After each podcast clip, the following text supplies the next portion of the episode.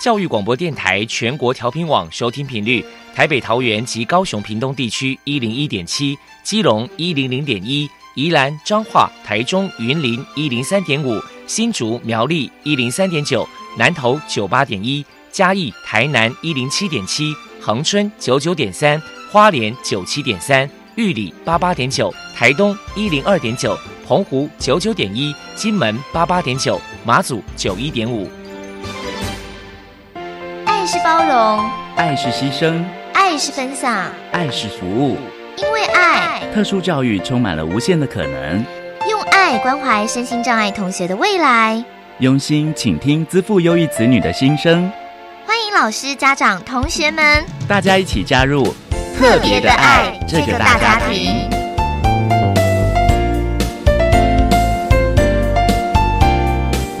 本节目由教育部学生事务及特殊教育司指导，国立教育广播电台监制，欢迎收听。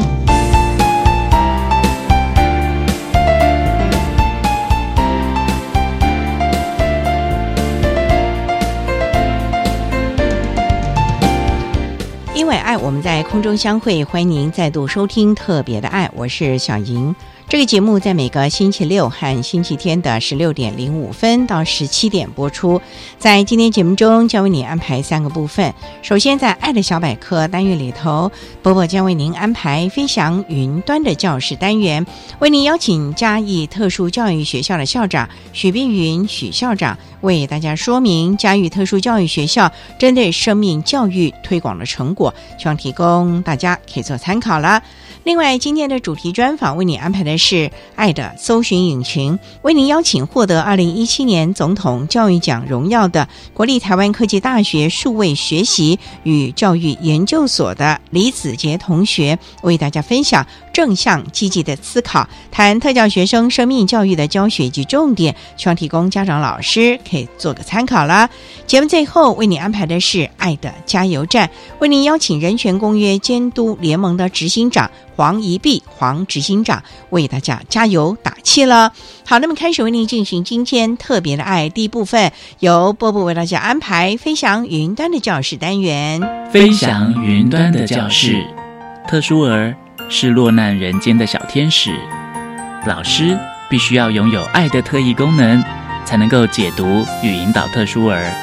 教师是特殊教育非常重要的一环，我们邀请相关的老师。分享教学技巧、班级经营、亲师互动等等的经验，提供给教师们参考运用哦。大家好，我是 Bobo，欢迎收听《飞翔云端的教室》。今天我们要探讨的主题是生命教育。我们特地请到了嘉义特殊教育学校的校长许碧云女士，请她来跟大家分享生命教育的推广成果。首先呢，我们先请许校长来跟大家来谈一谈嘉义特殊教育学校推广生命教育有多久的时间，还有目前实施的成效如何呢？嘉义特殊教育学校创校已经有二十四年，那么学校创校有多久，推广生命教育的时间就有多久，所以我们推广生命教育已经有二十四年了。但是我们从一百零一学年度开始呢？我们学校陆陆续续的圈养了羊只、猪只、小白兔等等的小动物，所以我们那从一百零一年度开始，又如火如荼的更积极的在推广生命教育。那目前实施的成效，因为特殊教育的实施成效很难一触可及、立竿见影，孩子们都在潜移默化当中学会了尊重生命。爱惜生命，尊重自己，也尊重别人。接下来，我们就请许校长来介绍一下，为了推广生命教育，学校的课程安排上有什么样的特色，还有曾经举办过哪一些活动呢？特殊教育的学生，他们学习在认知上有他的限制，尤其对于一些抽象思考的表达。以及语言沟通等等有它的限制，所以学校在课程的安排上，大部分以实作或者是图片沟通的方式等等，让学生透过实物或者是模拟的情境来了解我们生命教育所要表达的一些东西。譬如说，我们每一年都会到老人院去进行关怀的活动，那学生都很踊跃的要参加。那学生会把自己从职业教育里面所学习的烘焙的技能，做出可口好吃的蛋糕或者面包，带到老人院去分享给老人们，甚至也会唱歌跳舞来娱乐老人们。然后让自己了解自己是有能力去关心别人、去回馈奉献这个社会的。那利用刚刚我讲的圈养的羊只、猪只、兔子等等的，我们来鼓励孩子亲近动物、爱护动物，并且能够尊重，也养成负责任的好习惯。那另外呢，学校也推广了生命教育相关的演讲活动。包括生命教育的十堂课，邀请专家们为特殊孩子们讲生命教育的十堂课。那另外呢，也配合植树节，让孩子们亲自手植杨红枫明木的树苗啊，到学校的围墙边去种植它。然后种植之后呢，也要经常的去浇水、去灌溉它。那另外也透过农园艺的种植。蔬菜、水果等等的，然后养成去观察植物的生长状况，然后也养成跟别人分享、合作、团队合作的一个态度。最特别的是，我们有开辟生命教育的讲座，邀请本校的学生郑慧莲同学，这个主题叫做“坚韧的生命力，见证仰角四十五度的奇迹”。因为郑慧莲同学。他是瘫痪天使，从头部、颈部以下都没有办法动，所以举凡他的食衣住行都需要家人的帮忙。但是他不会因为自己身体的一个限制，然后就放弃了学习。他反而更努力的拿起他的画笔，手没有办法拿笔，他用嘴巴咬着他的画笔，一点一滴、一笔一画的画出。一幅又一幅充满缤纷又充满生命力的作品，所以郑慧莲同学他也得过总统教育奖，还有周大官的热爱生命奖。他的见证在同学们的面前呢，透过大爱电视台把它拍摄成他的生活的记录影片，让同学了解，即使像慧莲同学这么身心障碍，都不放弃他的生命。也鼓舞了所有的同学跟家长们。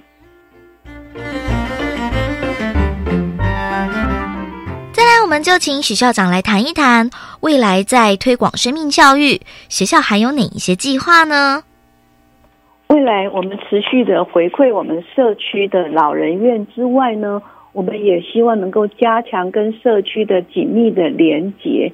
譬如说，每年的过年之前。我们从职业教育里面学到的清洁的能力，我们带着孩子们来清洁我们附近的公园、我们附近的社区的街道等等的，希望说借着对于社区的关怀，能够展现对生命的尊重，也让社区的人士知道、了解身心障碍的孩子是有能力回馈社区的，也能够为社区尽一份的力量。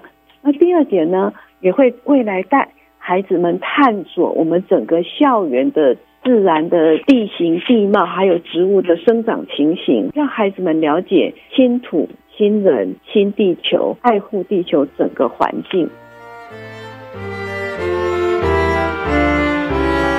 最后，我们请许校长来分享一下，在指导特教生生命教育的观念，老师在教学上有哪一些小 paper 呢？由于本校的学生是以智能障碍为主，学生们的个别差异来的比一般学生还大，所以受限于他的认知能力、抽象思考的能力，还有一些逻辑能力。那么，在普通教育的议题，如果在于人格啦、生死、伦理等等的框架之之下，要来。实施生命课程真的是有一些些的难度，所以老师们在教学上会把既有的教学跟平量的教材进行简化、减量，还有一些结构的重组等等，来发展出适合学生们个别需求跟能力的课程教学内容。所以老师们会用图像式的，或者是模拟真实的情境，以及结构式的方式，来逐步的引导学生进行练习，以了解。以让学生在不同的环境之下，以适合的方式对他表示对人的关怀，就好像我们前面讲的，对于关怀老人，就是配合我们学校的关怀社会、社会关怀的单元来做进行的。那另外，透过照顾小动物、种植花草等等的，是在实际的情况之下，跟小小的植物、小小的生命进行互动。那透过这些对生命单纯的互动之下，能自然的引发特教生关怀的本能，激发他对照顾生命的能力等等的。那就好像我们到送暖、送爱心到老人院的时候，当孩子们实际的把自己的手做的面包送到长者的面前的时候，这些老人家看到这么可爱的小朋友。亲手送来的面包的时候，每一位老人家都满满的感动，甚至流下泪来，深深的拥抱我们的孩子。那孩子们受到这些老人们的拥抱之后，也就深深的感动，对自己有能力照顾这些长者，也让他们活出他们自己的自信。所以他们回来之后，这些孩子们毕业之后到职场上去。那么更能够发挥自己的能力，这也是生命教育之外，我们看到不同的一些成效。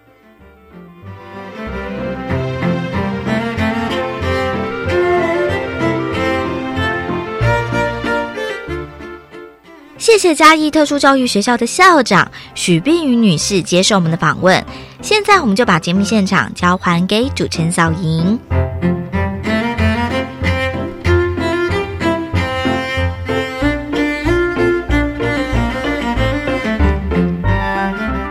谢谢嘉义特殊教育学校的许碧云校长以及伯伯为大家提供的生命教育推广的成果以及做法，希望提供大家可以做参考了。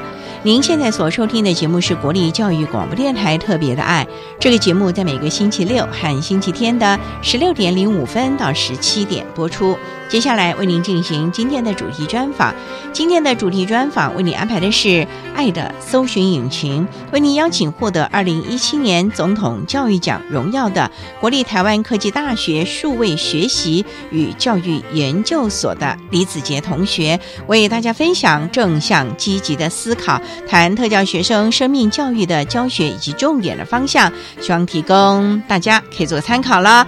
好，那么开始为您进行今天特别爱的。主题专访《爱的搜寻引擎》，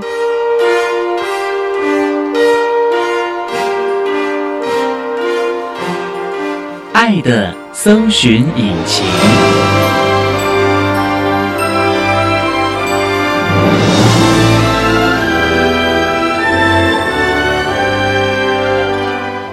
今天为大家邀请到的是。获得一百零六年总统教育奖荣耀的国立台湾科技大学数位学习与教育研究所的同学李子杰到节目中来。子杰您好，主持人好，各位听众大家好。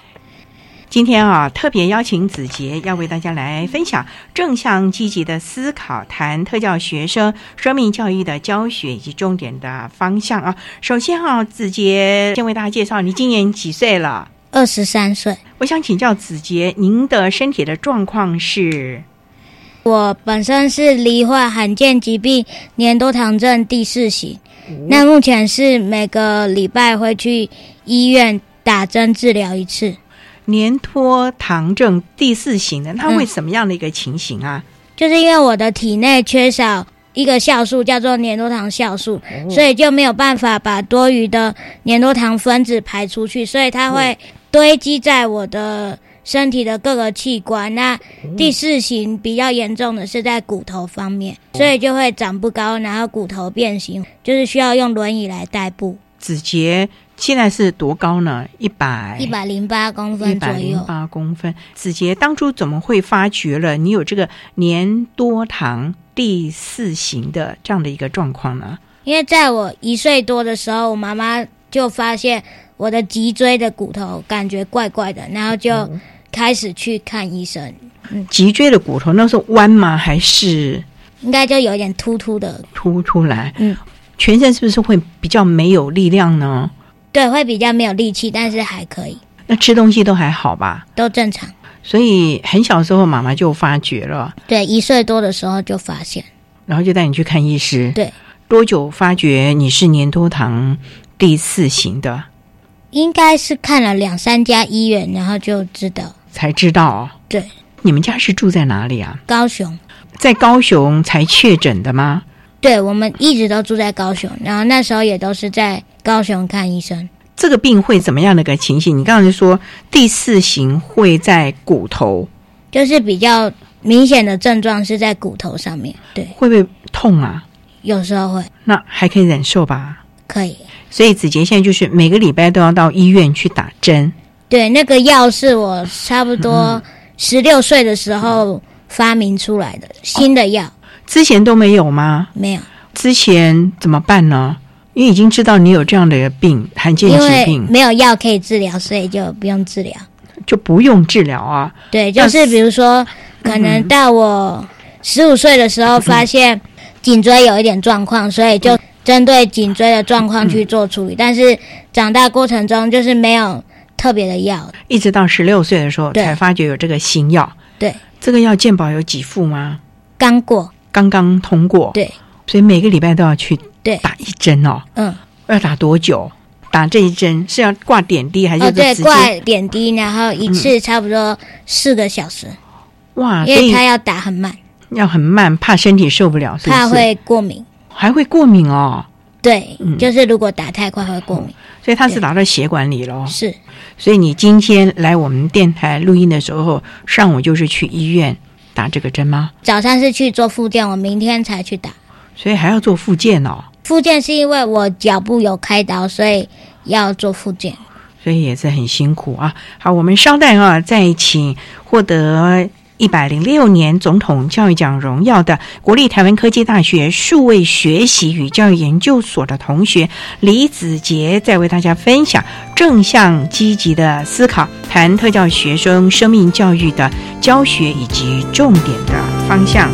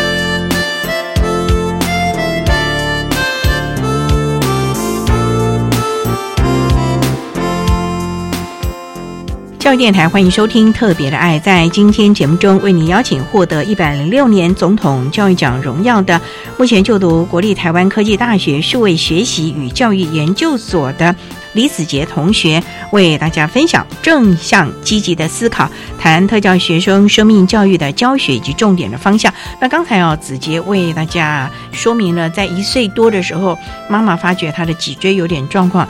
看了好多家医院之后才确诊是粘多糖症第四型，之前是都没有药可以治，到十六岁有新药，所以你每个礼拜都得去打四个钟头点滴。对，哦，那这四个钟头不是很无聊吗？睡觉。就睡觉，他有一张床让你们睡，是不是？对，我们都是在病床上面。子杰，你的意思是说，你还要去做复健，是因为开刀？对，为什么嘞？是车祸嘞，还是？不是，因为就是嗯骨头的病变，让我小学的时候还可以走，但是慢慢就变成在学校要用脚踏车。国中之后比较多坐轮椅，轮椅对，就是从坐脚踏车，然后到后来就是坐轮椅。高中开始就使用电动轮椅，可是因为我还是蛮希望可以走路的，所以就去开刀试试看。可是走路很辛苦呢，可是走路很方便，比较方便哦。虽然电动轮椅也都蛮方便，可是有一些地方还是比较不好。对，但至少在室内或者是比较近距离的活动，如果可以走路，其实是比较好的。对，所以子杰，你现在是可以慢慢的走路了。可以，那这个附件会不会很痛？还蛮辛苦的。还蛮辛苦的。嗯你的附件都要做一些什么拉筋吗？还是？就是训练肌肉的力气，然后练习走路。可是练习走路在复健室里面其实蛮无聊，就一直走来走去嘛。对，但是不一定在复健室，可能就是在家里也得做。所以你在家里也很积极的复健哦。呃，哎，就是有时候有一点偷懒，但是还可以。就是治疗师都告诉你，还是尽量，对不对？对，除了医院里面的复健之外，你还是要有回家做哎也。要做。那每天有没有规定你要走多久啊？目前走路是没有规定，但是就是抬脚三十下，就是有这种不是走路的一些运动。子杰，我想请教，因为在医院有复健师在旁边嘛，啊、嗯那在家里的话，你是自己吗？还是有家人可以帮你自己做就可以了。自己做就可以了哦？所以自己要监督自己啊、对，不可以偷懒哦。那目前大概可以站多久，或者是走几步？可能走十分钟可以走，但是脚会痛。是脚踝还是腿？脚踝目前是脚，所以还是要增强那个肌肉的耐力啊、对，让肌肉能够更强健一点了啊。嗯所以呢，我想我们子杰可以说是从小这么的努力向上，让大家也看到了他的成就。那子杰从小你就念一般的学校吗？对我都是念一般的学校，哦，你有上幼稚园吗？有那小的时候需要做一些早期疗愈吗？都没有。都没有做，嗯就直接上幼稚园。对，那老师有没有对你比较特别？幼稚园我比较没有印象，但我知道爸爸妈妈他们都会先去跟学校讲说我的状况，哦然后老师都会特别协助，但是应该就是差不多一样，就是可能有时候重复性的功课就会少写一点，哦然后或者是从一个教室到另一个教室，老师会特别请同学帮忙。所以也是同学们的协助，老师的协助啊。对，那你在就学过程当中应该都没什么问题吧？没有什么问题。嗯，最主要的我觉得也是子杰个性啊，非常的乐观开朗啊。好，那我们稍待啊，再请获得一百零六年总统教育奖荣耀的国立台湾科技大学数位学习与教育研究所的同学李子杰，再为大家分享正向积极的思考，谈特教学生生命教育的教学以及重点的方向。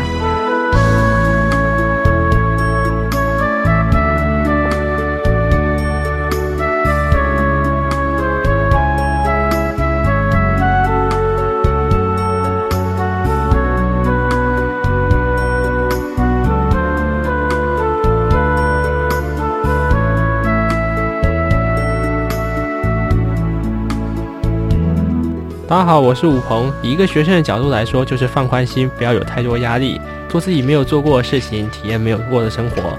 各位听众，大家好，我是武鹏的妈妈。爱因斯坦曾经说过，每个人都是天才，但是呢，如果你用爬树的能力来断定一条鱼有多少的才干，他整个人生呢都会相信自己是愚蠢不堪。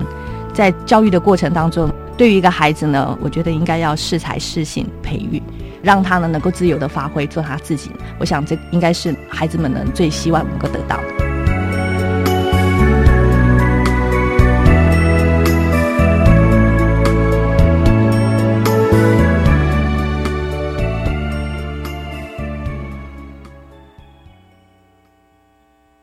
为什么筷子可以夹起食物？为什么站在电线上的小鸟不会触电？为什么水果会变酒呢？生活处处小发现，追根究底大科学。每周三中午十二点半，《小发现大科学》节目，小猪姐姐将在空中跟所有的大朋友、小朋友一起学习，一起认识生活科学哦。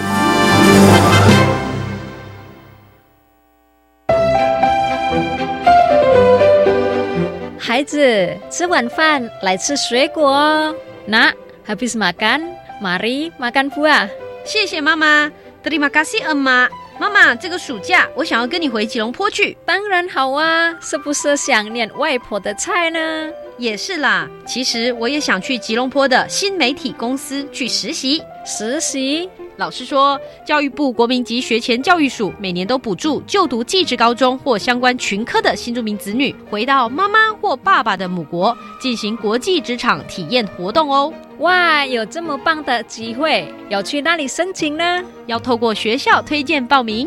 教育部国教署每年补助新住民子女回到父亲或母亲的母国进行国际职场体验活动，详情请洽教育部国教署新住民子女国际职场体验活动。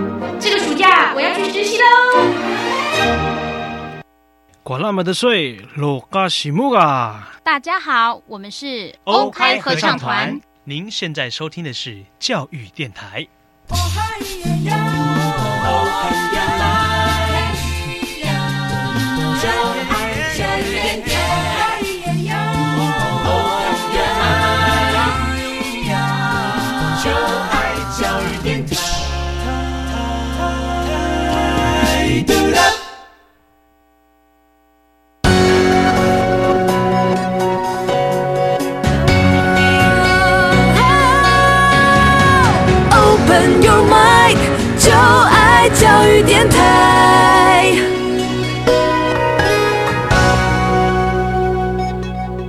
教育电台欢迎收听《特别的爱》这个节目，是在每个星期六和星期天的十六点零五分到十七点播出。在今天节目中，为您邀请获得一百零六年总统教育奖荣耀的国立台湾科技大学数位学习与教育研究所的同学李子杰，为大家分享。正向积极的思考，谈特教学生生命教育的教学以及重点的方向。那刚才呢，在节目的第一部分，子杰简单的为大家说明了他的身体的状况。他是罹患了年多糖症第四型的罕见疾病，目前呢，每个礼拜都还要到医院去打点滴，这要差不多四个钟头。对，那个针打下去会很不舒服，是不是？不会，不会，没有什么感觉。可是那个针刺下去会很痛哦。已经习惯了，已经习惯了，而且那里的护士技术很好，所以还好。所以从小是不是都在打针吃药啊？就十六岁开始打针，从十六岁，对，但没有吃什么药。所以子杰，其实你平常的身体都还不错嘛？对，就可能一般感冒，但是没有特别的需要特别的去注意到。对，只是想要能够站起来，所以去开刀。我看你好像最少做了四次开刀，是不是？不止，不止啊。国中三年级的时候，是因为颈椎压迫到呼吸神经，所以去开颈椎。高中隔年，我忘记是几年级，就是二零一一年的时候是去开呼吸道，因为呼吸道有一点状况。之后的脚就是膝盖换人工关节，这样是两次，然后之后又一次脚还开刀。哇，那每次开完刀其实都会痛哦，非常痛。爸爸妈妈会在旁边照顾你吗？对他们都在。直接，我个人就很好奇，身体这么的不舒服，可是你看颈椎的开刀，还有呼吸系统的开刀，这个是牵涉到我们生命，所以不得不去。可是你说想要站起来，所以你就忍痛去开了三次的刀。对，所以你是一个对自己要求很严格的一个人喽。应该也还好，只是我蛮希望可以走路，所以就会想要试试看。可是很痛哦。可是可以走路啊，所以所以有那个希望在那个地方。所以就算是开刀很痛，在复原的时候很痛，那现在复健也好辛苦。嗯。可是你还是希望能够站起来。对，至少不会有后悔。不会有后悔。我想这也是子琪在面对生命。今年二十三岁，我想你一直不悔。好了，那在念书对你来说应该没什么问题吧？国小应该是还好，国中慢慢课业比较重，跟得上吗？跟得上，只是比较累，但是还可以。你每天要花多少时间念书？我们就说国小好了，国中啊，国中因为开始有分科啊，英语、数学、物理、化学啊。印象上学时间就大部分都在念书，国中、高中大部分都在念书，因为功课太多了。哦，对。哇，你每天都几点睡觉啊？你 K 书 K 到几点？这个老师有规定，就是十一点一定要睡觉。老师还管到这哦。对他蛮关心我的，那时候是国中老师，然后那时候因为颈椎有一点状况，去看医生，然后还没有开刀，我是考试完才去开刀的。那那一阵子老师就有特别叮咛说，他可以允许我功课没有写完，但是十一点一定要去睡觉。所以那时候我也都不会熬夜，就是十一点睡觉。现在差不多就是十二点。哦，现在要十二点啊，因为研究所的功课越来越重，是不是？应该也不是，嗯，就是。可能事情做一做就会刚好就是十二点，但是我白天会休息，比如说下课的空档或者是怎么，我就会回宿舍休息，所以也还好。子杰，我想请教，在你念书啊，我们高中以下学校都提供了蛮多的协助嘛？对，例如说在课业评量上有没有拉长你考试的时间呢？有，因为你是手写的嘛，对不对？高中才需要，国小、国中就还好，就还好，因为功课还比较简单一点。可能就是延长考试的时间啦，对，等等的。那时候我们就会到辅导室去考试。书念的都还不错吧？呃，就是还可以，还可以啊。你高中以前都是在高雄念吗？我国小、国中在高雄，高中在台南。为什么是搬家？没有，我就是考到台南女中，所以去那里念书。台南女中哦，嗯，很远呢。那你住校喽？爸爸有租一个房子，这样给你。对。可是子杰这样子住在外面，很多事情要自己处理爸爸每天通勤，爸爸每天通勤啊，爸爸比较辛苦。他通勤是来看你，还是就是陪我住？哦，陪你住。我一年级的时候，他就每天接我上下学。然后我三年级的时候，妹妹去念一年级，因为两个小孩都在那里，所以他就。干脆就租一个房子，就是换他跑，那我们就不用再通勤。这样，你的意思，爸爸要回到高雄工作？每天他下班之后就去台南，然后陪我们住，打理生活，然后陪我们睡觉，然后送我们去上学之后，他就回去上班。哦，爸爸好辛苦哦。对，你毕业之后，美眉呢？她也继续这样陪美眉吗？那时候刚好有一个美眉的朋友，她就读隔壁大学，因为他们很好，所以就是一起住。然后那个大姐姐就可以帮助她，所以爸爸就一个礼拜接送，就不用每天，就比较好了啊。美眉的状况都还好吧？好很多。那我们稍待啊，再请获得我们一百零六年总统教育奖荣耀的国立台湾科技大学数位学习与教育研究所的同学李子杰，再为大家分享正向积极的思考，谈特教学生生命教育的教学以及重点的方向。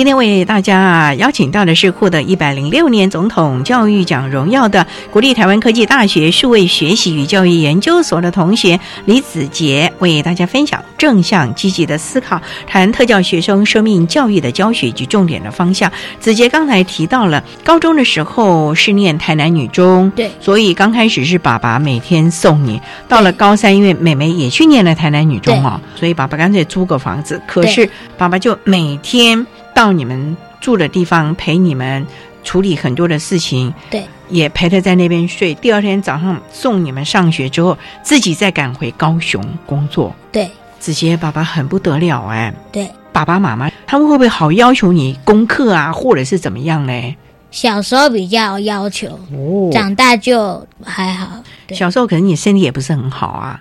对，小时候他要求我是因为他怕我在学校被同学欺负，所以他会要求我。为什么会害怕被同学欺负？因为我长得很小，所以同学就会看。所以希望你功课好一点，同学就比较不会欺负你。对，那是那时候他们的期待。可是同学有没有欺负过你啊？有，但是那应该不是欺负，就是比如说多看几眼，或者是会有一些。闲言闲语这样，但是没有动手，就是口头上，但是还好。哦，是因为你功课太好了呢，还是老师太照顾你，其他同学太照顾你，所以他们嫉妒呢？班上同学不会，因为全校这么多人，总是有不认识的，就会比较啰里啰嗦了。但是他们也不是对我啰里啰嗦，可能就是我经过，他们会讨论一下。子杰。我就想请教了，那像遇到这样的情形，你当时好小啊，那你的心情会不会受到影响？应该多多少少都会不舒服吧。那你怎么调整？比较小时候，当然就回家跟妈妈说。但是我是基督徒，我是十岁的时候认识耶稣的，因为进到教会，透过认识上帝的爱，就重新认识自己的价值。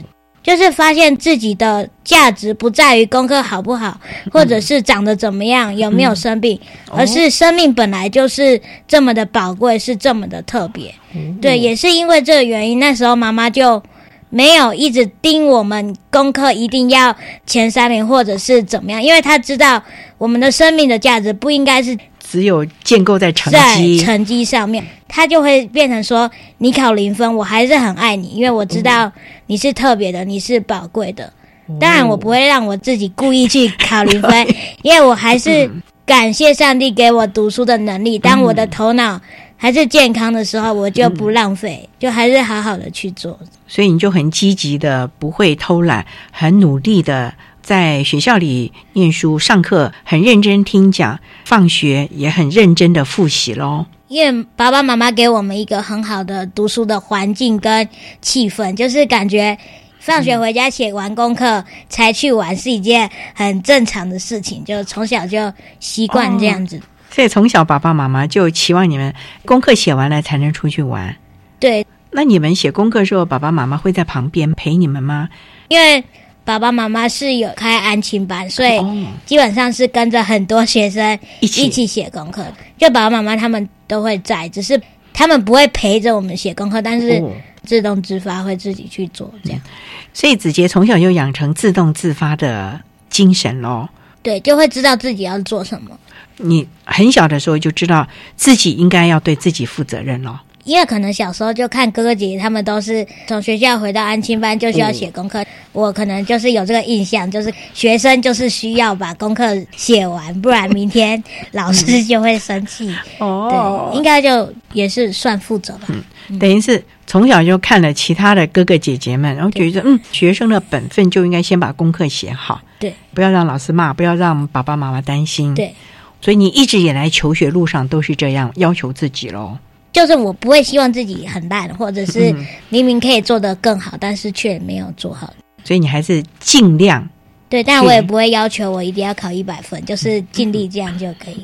所以就是尽力，然后享受这个学习的过程。对，成绩的好坏，因为你已经尽力了。对，所以就还可以。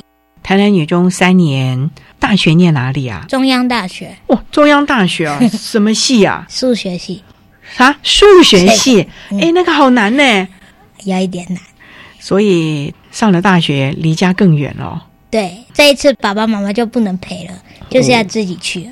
好，那子杰，我想请教中央大学有没有特别给你一些支持服务啊？有，自从我考上中央大学，就是他们有那个名单之后，资源教室的老师就一直跟我联络，先带我去看教室、宿舍啊，然后会经过学校的哪些地方，他们特别把那个无障碍设施都。做起来，对，就是利用那个暑假的时间，比如说宿舍的门改成电动门啊，哪里要加斜坡啊，或者是有的斜坡太陡了，他就要再做一个好一点的。像浴室、厕所呢，有没有为你再特别修一下呢？我那时候进去，应该是说整个寝室都又改过了，包括床的高度、洗手台啊、门。本来是喇叭锁，然后改成用拉门。你是一个人住吗？还是有同学有有室友？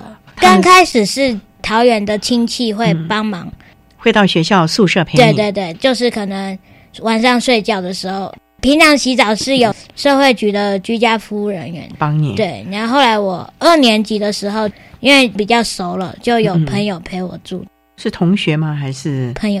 朋友啊，这么好。他也在那边念书吗？就社团的朋友哦，社团的朋友啊，所以在中央大学四年，课业很重吧？数学系耶。对，然后我还双主修自工系，所以很重。双主修啊，那你不是天天都得念书了？当然。那那段时间你会不会常跑资源教室，看看有一些什么可以协助的呢？会去，但是不是很频繁，因为很多事情你都自己可以处理了。重点是功课很重，也没空去。但是需要帮忙的地方，我都会去。就是老师都很好，通常是他们会常常主动问我要不要帮忙。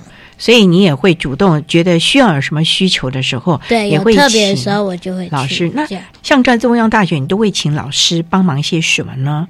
一开始是需要一些课业辅导，因为跟不太上，同学会帮忙抄笔记。刚开始的时候会需要帮忙买便当，因为那个有时候人很多，然后我还不太熟。后来就慢慢适应了。对，那我们稍待啊，再请获得一百零六年总统教育奖荣耀的国立台湾科技大学数位学习与教育研究所的同学李子杰，再为大家分享正向积极的思考，谈特教学生生命教育的教学以及重点的方向。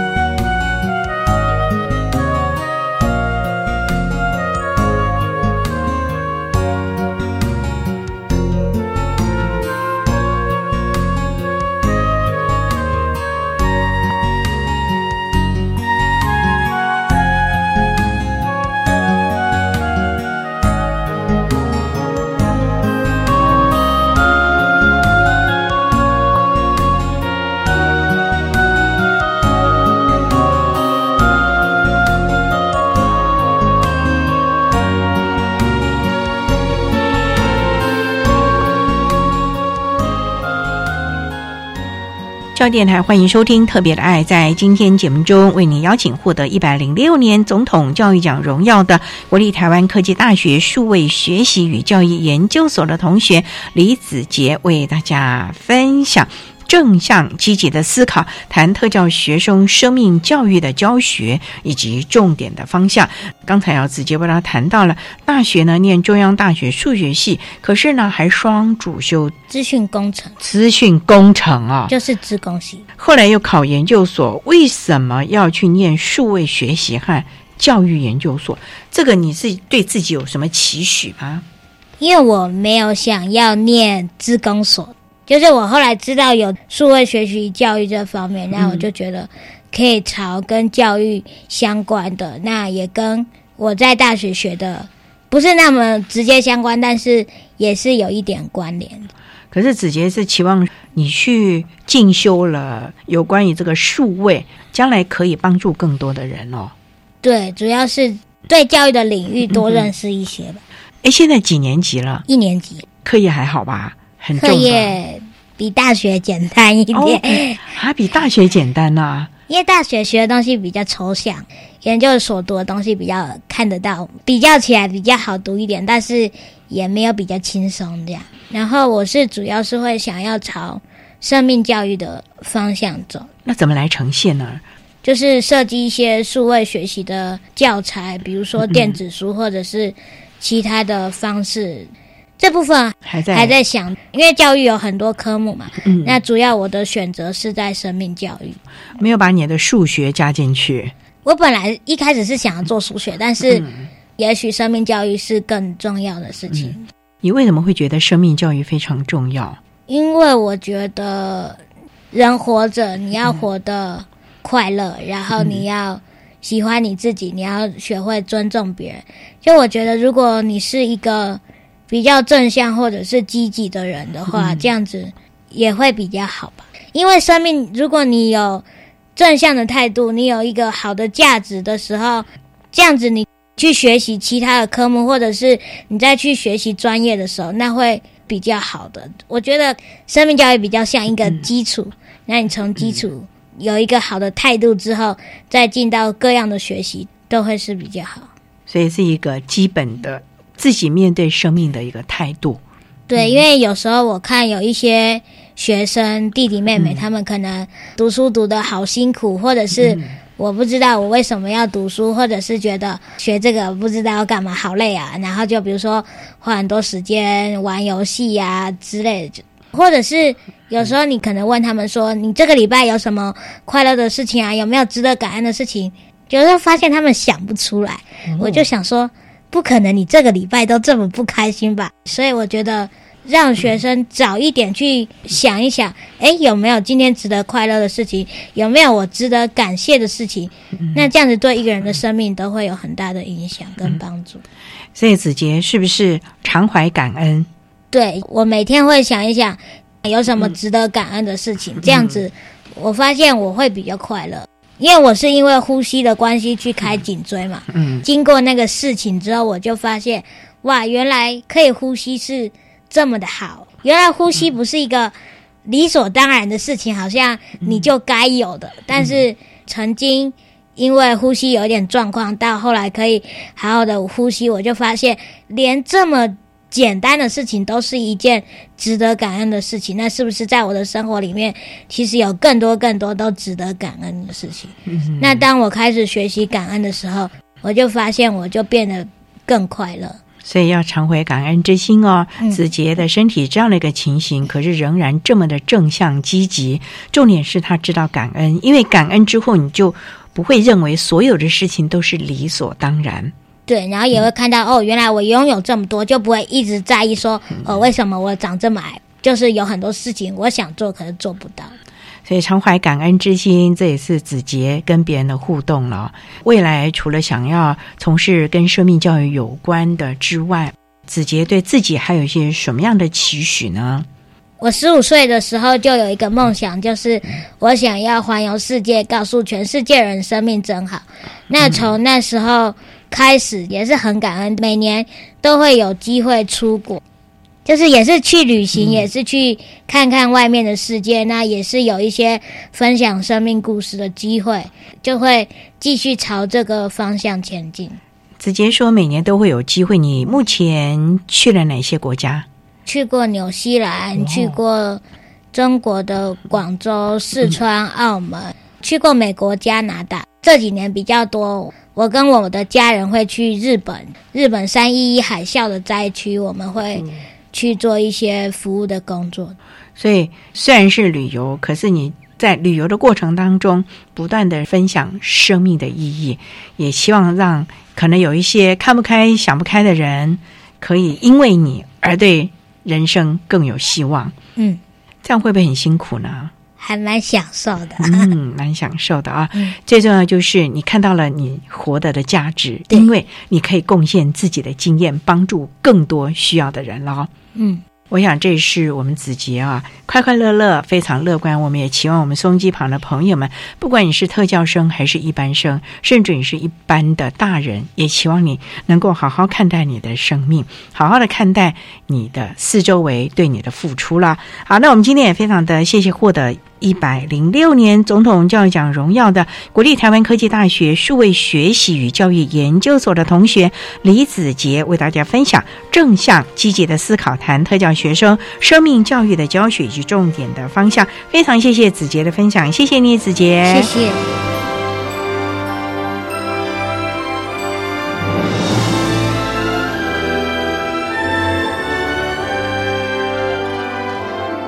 谢谢获得二零一七年总统教育奖荣耀的国立台湾科技大学数位学习与教育研究所的李子杰同学为大家分享的生命经验，希望提供大家可以做个参考了。您现在所收听的节目是国立教育广播电台特别的爱节目，最后为您安排的是爱的加油站，为您邀请人权公约监督联盟的执行长黄怡碧黄执行长为大家加油打气喽。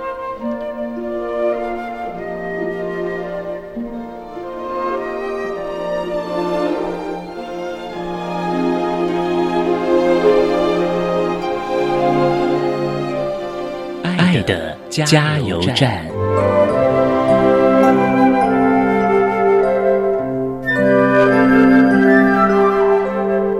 各位朋友，大家好，我是人权公约施行监督联盟的执行长黄怡碧。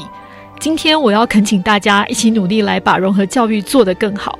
融合教育不只是形式上让身心障碍学生可以坐在一般教室跟非障碍学生一起上课，而是在这整个过程当中，学校跟老师呢都必须为了所有一起学习的学生重新去设计课程跟教学，来满足不同学生的需求，而且同学之间也可以彼此相互学习跟尊重。在这个过程当中，除了国家当然必须要投注资源之外，事实上老师跟家长必须要以身作则，而且要扮演引导的角色。正规教育的重点不只在客观知识的学习，还在于学习如何与不同的社群相处，相互学习跟尊重。很期待能够跟大家一起努力，让我们的教育能够更包容、更多元，这样我们的社会也才能够让各式各样的群体充分参与。